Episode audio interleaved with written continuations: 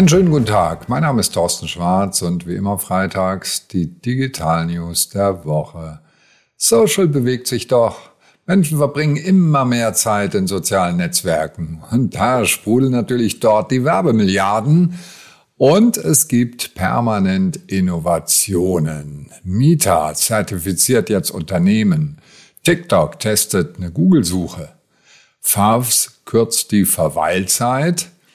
X will mehr Geld und die Verlage, ja, die verlieren. Mieter zertifiziert Unternehmen. Das Verifizierungsprogramm Mieter Verified war ja zunächst mal dazu da, im März Creators zu verifizieren. Und jetzt sind die Unternehmen dran. Im Moment starten sie mit Facebook und Instagram. Später wird WhatsApp folgen. Das Ganze kostet 22 Dollar pro Monat für Unternehmen, die präsent sein wollen mit einem Badge mit besserer Reichweite. Und 35 Dollar kostet's, wenn ich sowohl auf Facebook als auch auf Instagram mit meiner Seite vorne stehen will. Was heißt das jetzt alles für Unternehmen? Es ist der Beginn des Endes der Gratiskultur. Das heißt also, immer mehr Dinge im Internet kosten jetzt und wir werden gleich noch hören, was das noch alles sein wird. TikTok testet die Google-Suche.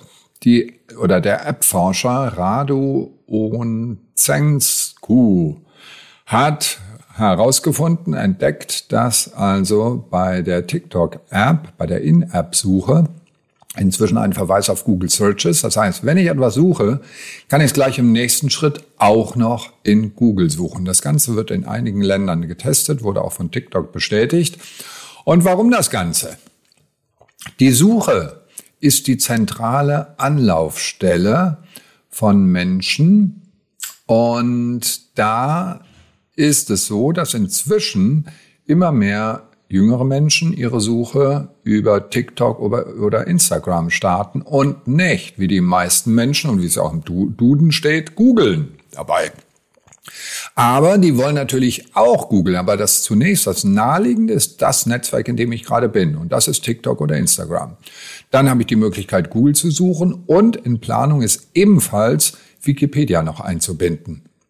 Aber ich bin in meinem Netzwerk, nutze aber eben auch die anderen Tools. Das ist sehr spannend, weil TikTok in manchen Dingen, wie ich finde, immer so die Nase ein bisschen vorne hat.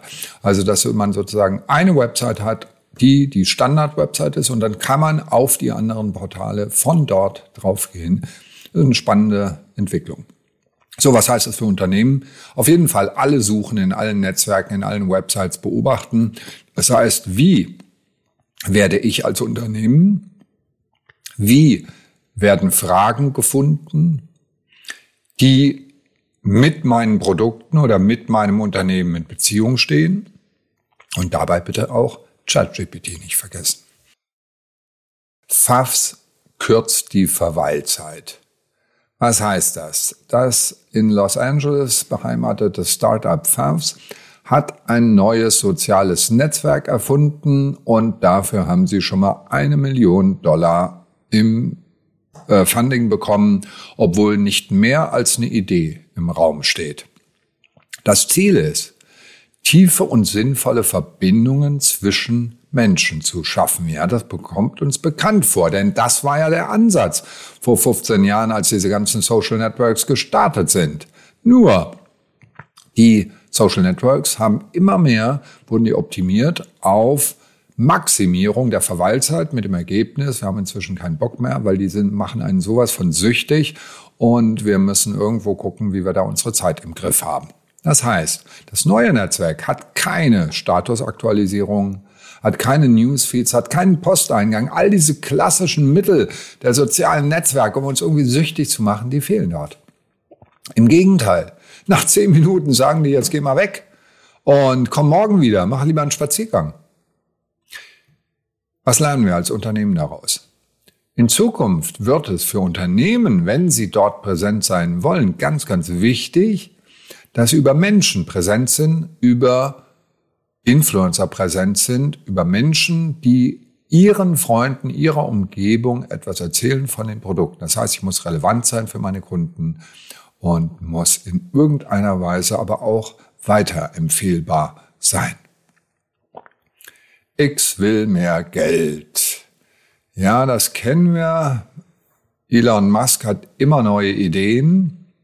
Er hat nämlich ein Problem, und zwar das Bot-Problem. Ja? Also ganz viele Twitter-User sind gar keine Twitter-User, sondern Bots. Und die will er rauskriegen. Und da gibt es einen ganz einfachen Trick, nämlich Micropayment. Und das hat er in einem Gespräch mit Benjamin Netanyahu auch geäußert. Er sprach in diesem Gespräch von einer kleinen monatlichen Zahlung. Was kann damit gemeint sein? Beispiel Spam, das hatten wir vor 20 Jahren schon, die Diskussion. Eine Million Spam-E-Mails zu versenden kostet 100 Euro. Das ist nichts. Ja, das ist wirklich nichts. Und wenn wir allein jede E-Mail mit 0,1 Cent bepreisen, das ist deutlich weniger als die 30 Cent, die ich für Dialogpost bezahle, ja. Nur mit 0,1 Cent entstehen schon Kosten von 1000 Euro. Das heißt zehnmal so teuer. Und damit lohnt sich das Geschäftsmodell der Spammer nicht mehr. Also eine kleine Zahlung und schon hat man die Spammer weg.